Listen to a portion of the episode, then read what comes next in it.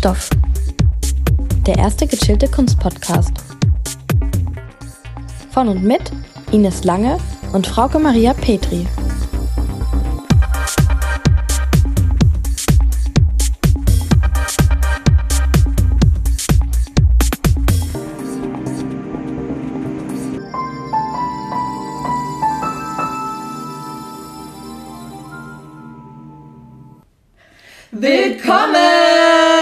Zu einer neuen Folge von Kunststoff. Dem ultimativen Klebstoff aus eurem Bauhaus. Geil. So, für diese Überleitung habe ich sehr lange überlegt. Wir haben es schon kurz angeteased, es geht heute um das Bauhaus. Die Schule. Äh, um die Bauhausschule. Also Ja. nicht so, Jetzt haben wir deine Vorlage schon wieder. meine Vorlage verkackt.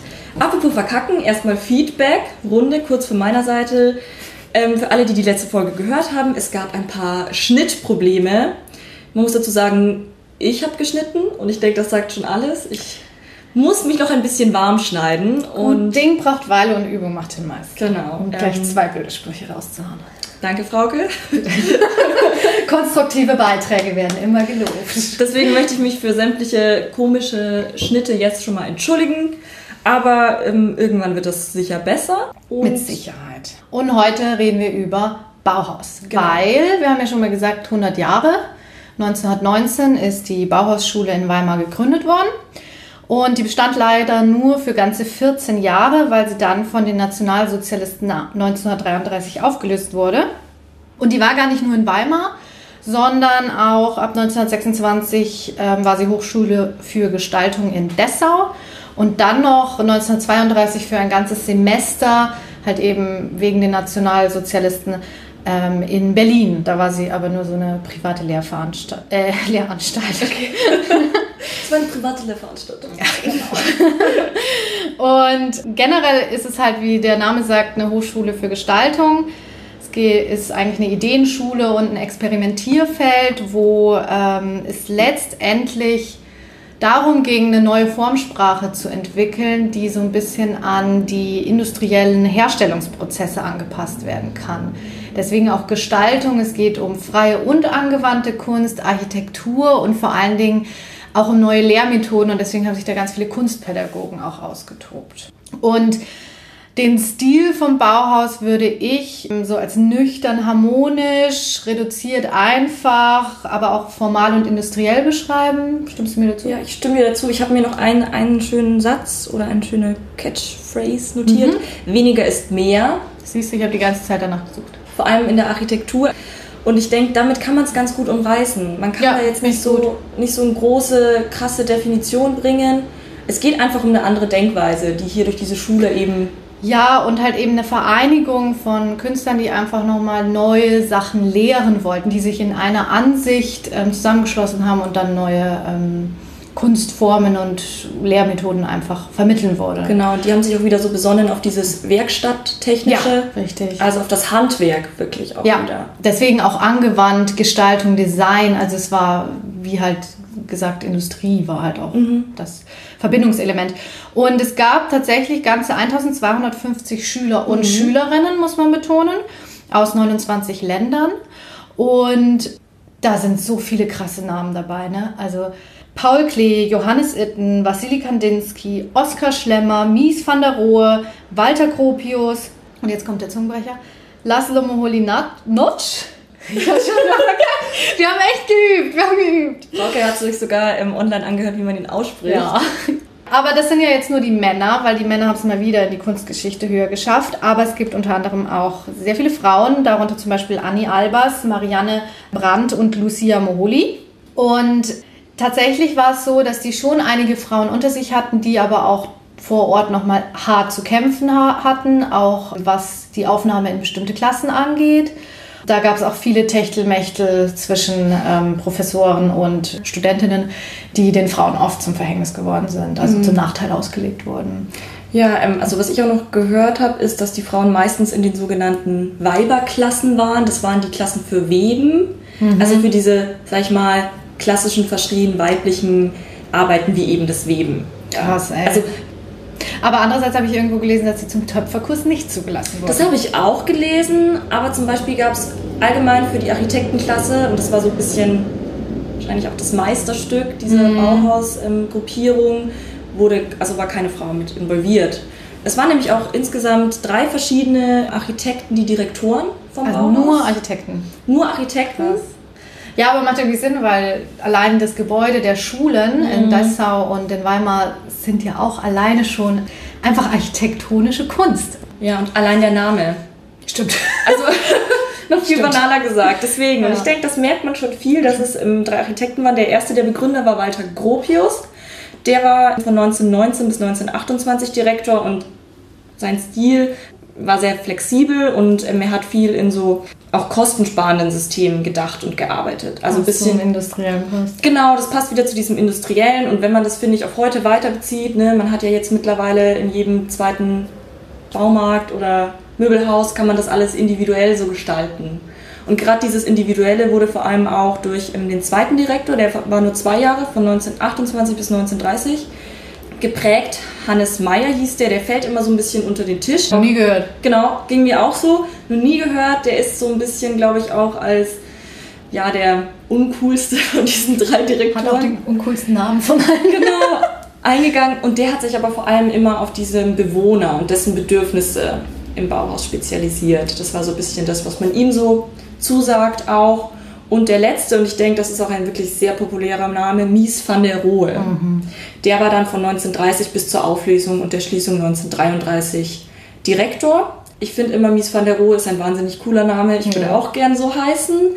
Was ich da immer ganz schön finde, er hieß nämlich gar nicht offiziell so. Sein eigentlicher Name war Maria Ludwig Michael Mies. Der hat geschummelt. Richtig, der. Aber vielleicht wäre er dann genauso uncool gewesen Ja. und unbekannt wie der andere. Wahrscheinlich. Er dachte sich, Hannes Meyer ist ein langweiliger Name, ich muss mich umbenennen. Auch wenn er nicht Hannes Meyer hieß, sondern eben Maria Ludwig Michael Mies. Hat dann quasi seinen ersten und seinen dritten Vornamen gestrichen. Ludwig hat er behalten, ein Van der hinzugefügt und den Mutternamen Rohe noch hinzugefügt. Also Also das Adelsgeschlecht hat er sich auch noch gefaked. Genau. Ich glaube 1922, wo das schon irgendwie dann halbwegs okay war. Und könnt euch mal selbst euren Architektennamen basteln, falls ihr wollt. Falls ihr Architekt werden wollt. Genau, meiner wäre dann nämlich Lange van der Lang. Uh, I like, ehrlich gesagt. Ich weiß es, ich weiß es nicht. Maria Lange van der Lang wäre mein Architektenname. Wie wäre dein Architektenname, Frauke? Du kannst mit Frauke Petri nicht mehr coole Namen kriegen. Aber, aber okay, Frauke fällt ja weg, weil er hat ja seinen ersten Namen auch gestrichen. Also, Maria Petri Maria Petri Barth. van der Bart. Van der Barth. Van Maria- der Barth ist eigentlich ganz cool. also, Van Deising, vielleicht hat er seinen auch gekreiert. Vielleicht. Also ihr könnt euch den gerne mal kreieren, wenn ihr wollt. Und dann werdet ihr die krassesten Architekten. Nee, auf jeden Fall, ähm, hatte ich vorhin schon gesagt, sein Motto war so ein bisschen weniger ist mehr. Und bei ihm ging es vor allem darum, dass das Innen und das Außen in einem Raum sich auflösen. Also er hat ganz viel mit Glasflächen gearbeitet. Und im Endeffekt ist das was, was wir heute ja in jedem zweiten modernen Gebilde sehen. Also ganz voll. viele Glasfronten. Und das sieht man erst, wo das so seinen Anfang genommen hat, war eben schon Super spannend. zu dieser Zeit. Und deswegen ist Bauhaus irgendwie auch, auch wenn wir es nicht merken mehr so in unserem Alltag, ist es eigentlich immer wieder mit drin. Aber es war ja gar nicht nur Architektur. Ja, das stimmt. Weil, ähm, klar, das war eines der ausschlaggebenden und da haben sie auch voll viel ähm, Einfluss genommen oder da sind sie am präsentesten, sagen wir so. Aber eigentlich hatten die auch Unterricht für Bühne, Druck und Reklame, Glas- und Wandmalerei, Fotografie war mit vertreten, grafische Druckerei, was ja auch, also dafür sind sie auch relativ bekannt. Dann Weberei, wie du ja schon gesagt hast, Genau. für die Frauen. Tischlerei und dann so eine Gruppe nach Werkstoffen, Keramik, Metall und Plastik. Man muss sich halt echt vorstellen, da waren einfach voll viele Werkstätten und so war auch das Studium aufgebaut mit verschiedenen Klassen. Und du hattest erst Vorkurse in gestalterischer Grundlagen, deswegen da voll viel Kunstpädagogik und Theorie. Und dann hattest du halt die Ausbildung in den Werkstätten mit wirklich auch Meistern. Also es war wirklich Meister und Schüler. Und lustigerweise gab es auch eine Kantine. Cool. Und da habe ich voll die geile Geschichte. Und zwar nämlich der Itten, der Johannes Itten, der war, also ich, ich, ich liebe den Typen. War das ein Meister? Der war Schweizer Maler und Kunstpädagoge. Also der war schon mehr als Meister. Ich Aber weiß, an der, an der Bauhaus, was war der da? ähm, da war er Lehrer, Dozent. Ja, okay. Genau. Und er hatte aber auch ganz verrückte Ansichten, weil er wollte zum Beispiel in der Mensa nur vegetarisches Essen einführen. Und in den Mittelpunkt dessen sollte die Zwiebel gestellt werden. Er hat wirklich die Zwiebel verehrt. Und das finde ich schön für die deutsche Küche. Aber vor allen Dingen war er auch Anhänger von einer altpersischen Urreligion, die in den, in den USA zu der Zeit wieder aufkam. Und da wurde auch viel auf Atemtechnik ähm, und Yoga schon geachtet. Mhm. Also es war eigentlich ein sehr moderner Mensch, sehr fortschrittlich gedacht. Oder wie es heute halt so einer Gesinnung irgendwie entspricht. Und da hat er zum Beispiel auch den Schülern beim Tischlern erklärt, dass es beim Sägen auf die richtige Atmung drauf ankommt. Ja, schau her. Und er hat bei seiner allerletzten ähm, Vorlesung in Weimar hat er alle auf den Vokal O singen lassen. Also wie Om fast. Wie Om, genau, richtig. Ganz spirituell. Und er hat auch einem der anderen Werkmeister erklärt, weil der sich beschwert hat, dass einige Schüler und Schülerinnen zu spät gekommen sind, dass ähm, manche Leute halt einfach nachts besser arbeiten. Und das entspricht ja auch ein bisschen der heutigen Work-Life-Balance und Homeoffice und so. Also ich finde den sehr fortschrittlich, den Typen. Aber das ist ja auch so eine Zeit der Reformen so gewesen. Ja. Eben, wie du auch gesagt hast, Reformpädagogen, da kam ganz viel in der Richtung auf. Aber in der Kunst ist natürlich spannend. Beziehungsweise sollte man meinen, gerade auch an so einer Schule wie Bauhaus, allerdings ist es halt eher schon sehr auf Konfrontationen geraten. Okay. Und zwar gerade auch mit ähm, Walter Gropius, der zu dem Zeitpunkt auch dann Direktor war. Und ähm, Krupius Frau hat gesagt, hol dir mal den Itten, der wird dir helfen an der Schule. Aber die sind schon ganz schön in Konflikt geraten, weil der wollte halt gar, also der Krupius war sehr auf Verbindung von Natur, äh, von Kunst und Technik. Mhm. Und Itten war halt eher so der Spirituelle, der dieses wirtschaftliche Außenweltkonzept. So der Hippie. Ja, wirklich. er wollte auch im Prinzip ein Kloster draus machen, wenn man ehrlich ist. Okay. Das hat Gropius auch irgendwo mal gesagt, so der Itten, der will hier ein Kloster gründen. Aber irgendwie witzig, wenn man sich so geil. vorstellt, dass die sich so kappeln. ja, voll. Und wie gesagt, der, also Itten ist auch ein bisschen mit Vorsicht zu genießen, weil er war schon auch starker Rassentheoretiker. Also er hat das schon auch okay. antisemitisch, aber ab, fernab von nationalsozialistischer Gesinnung. Also es ist natürlich auch die Zeit, wo es einfach andere Einflüsse gab. Mhm.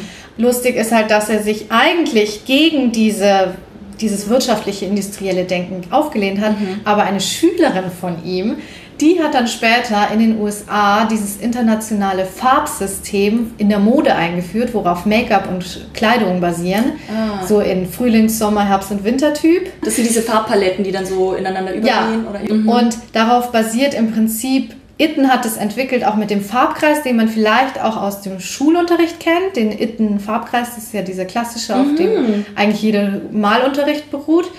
Und das hat er wieder bei seinen Schülern so experimentell ausprobiert, so als Wahrsager, was für Typen, Farbtypen die sind. Ach, wie witzig. Da hat er so psychologische Spiele gemacht und die dann in so Schemata ähm, eingeführt. Und dieses Schema, dieses eine letzte, hat dann seine Schülerin mit in die Mode gebracht. Und darauf basiert ja jede Farbpalette der Mode mittlerweile. Cool. Das ist eigentlich voll gegen seinen idealistischen Anspruch, aber ist halt letztendlich so passiert. Und dann merkt man halt einfach, wie krass Bauhaus einem doch im Alltag auch begegnet. Ja. Wenn du von Architektur sprichst, ja, ich von voll. Mode und Make-up. Also die sind ja schon eine sehr prägende Gruppierung gewesen. Mhm. Und was du auch meintest, es waren ja auch aus verschiedenen Ländern, ich glaube 29 hast du gesagt, mhm. die Schüler. Und die sind ja dann auch noch Amerika weiter. Mhm. Ähm, und nicht nur, die haben auch in Tel Aviv, haben die auch nochmal, gerade die jüdischen Emigrierenden, mhm. nochmal eine Schule gegründet. Ja they spread. Ja, international wirklich. Ja. Und in Amerika war ja dann auch Annie Albers. Genau, ne? mit ihrem Mann und die haben da auch wieder ein College mhm. gegründet und also ging weiter. Auch ja. wenn man 1933 quasi diesen Krat hat in Deutschland selbst wegen den Nationalsozialisten, ist es auch noch heute irgendwie dort. Ja, und auch dieser, diese Art des Reduzierten auf die einfache Form und eher praktikabel hat sich ja auch weitergeführt, gerade in den 50er Jahren wo du dann auch so Einbauküchen und ähm, Art Plattenbau, der ganze sowjetische Block ja. und so hat da ja auch sich an diesem industriellen, schnell, praktisch also, schön. Dieser Funktionalismus. Genau, das war das. Der dann irgendwie. Ja. ja. absolut. Und deswegen geht in Ausstellungen, es lohnt sich auf jeden Fall. Und ja, es, gibt zahlreiche Ausstellungen.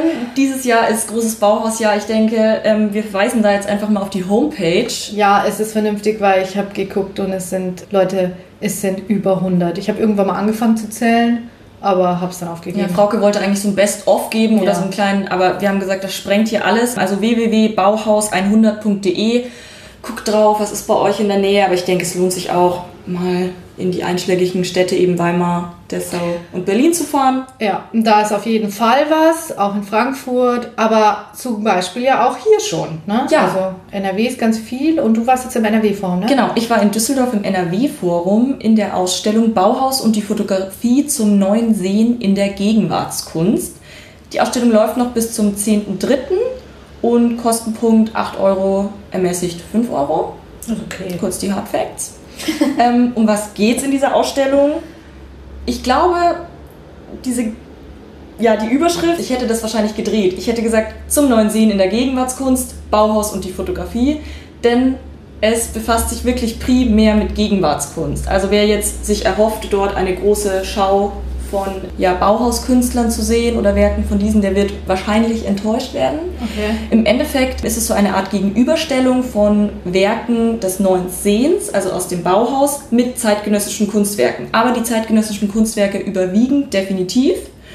Ausgangspunkt für diese Ausstellung war eine Ausstellung vom Werkbund mit dem Namen Film und Foto, die 1929-30 von, jetzt kommt wieder der Name, Laszlo Mo- Moholy Noc Ich war besser. du warst besser, ja. Äh, Laszlo Moholy-Nagy ähm, ja, kuratiert wurde in dieser Schau, hat er eben sich mit der Frage befasst, wohin geht die fotografische Entwicklung. Und die Ausstellung im NRW-Forum stellt diese Frage quasi nochmal, aber mit Werken aus unserer heutigen Zeit. Ach so, aber das ist ja eigentlich ganz cool. Die genau. Idee.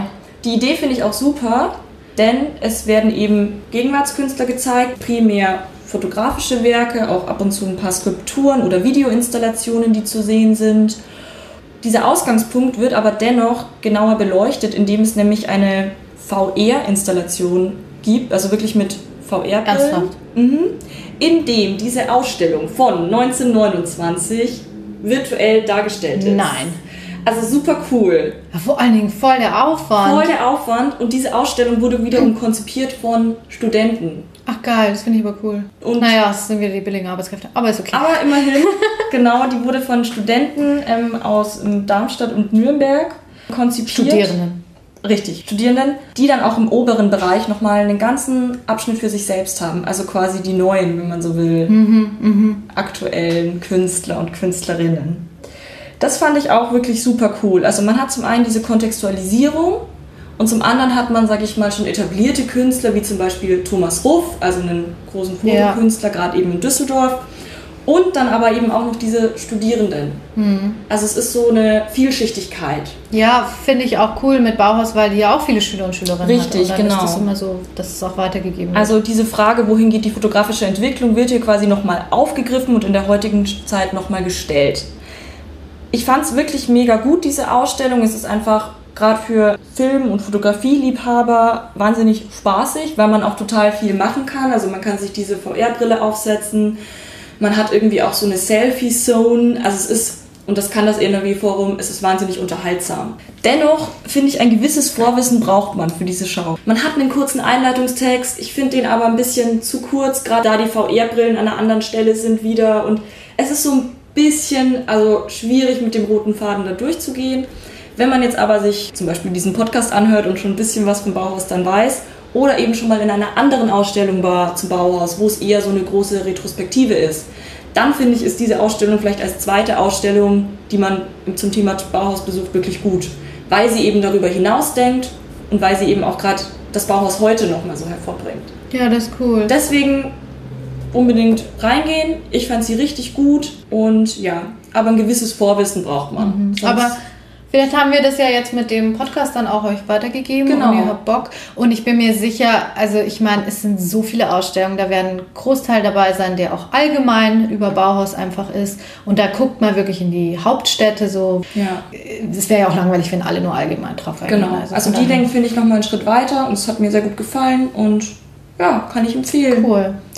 Ihr habt gemerkt, wir hatten heute leider kein Element für euch. Oh. Keine Runde weiter. Also wir haben gerade ein bisschen eine logistische Problematik, würde ich es mal nennen. Ähm, die Ines ist jetzt erstmal in der Heimat und ich bin dann im Italienurlaub. Und deswegen hört ihr erstmal von uns ein Bonusmaterial. Lasst euch überraschen. It's a treat. Die versteckte B-Seite kommt zum Vorschein. Danach werden wir euch aber international beglücken. Oh Gott, das ist ein komisches Wort. Ähm, Frauke pumpt schön Kultur in Italien und was ich mitbringe, das weiß ich noch nicht, aber ich werde auch irgendwie mir noch mal irgendwas angucken und dann geht's bald wieder weiter. ja, und wir sehen uns wieder nach der Werbepause. Genau. Ja, vielen, vielen Dank fürs Zuhören und bis bald. Ciao, ciao. Tschüss.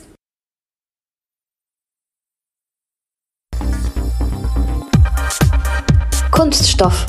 Sponsored by nobody. Cause nobody's perfect.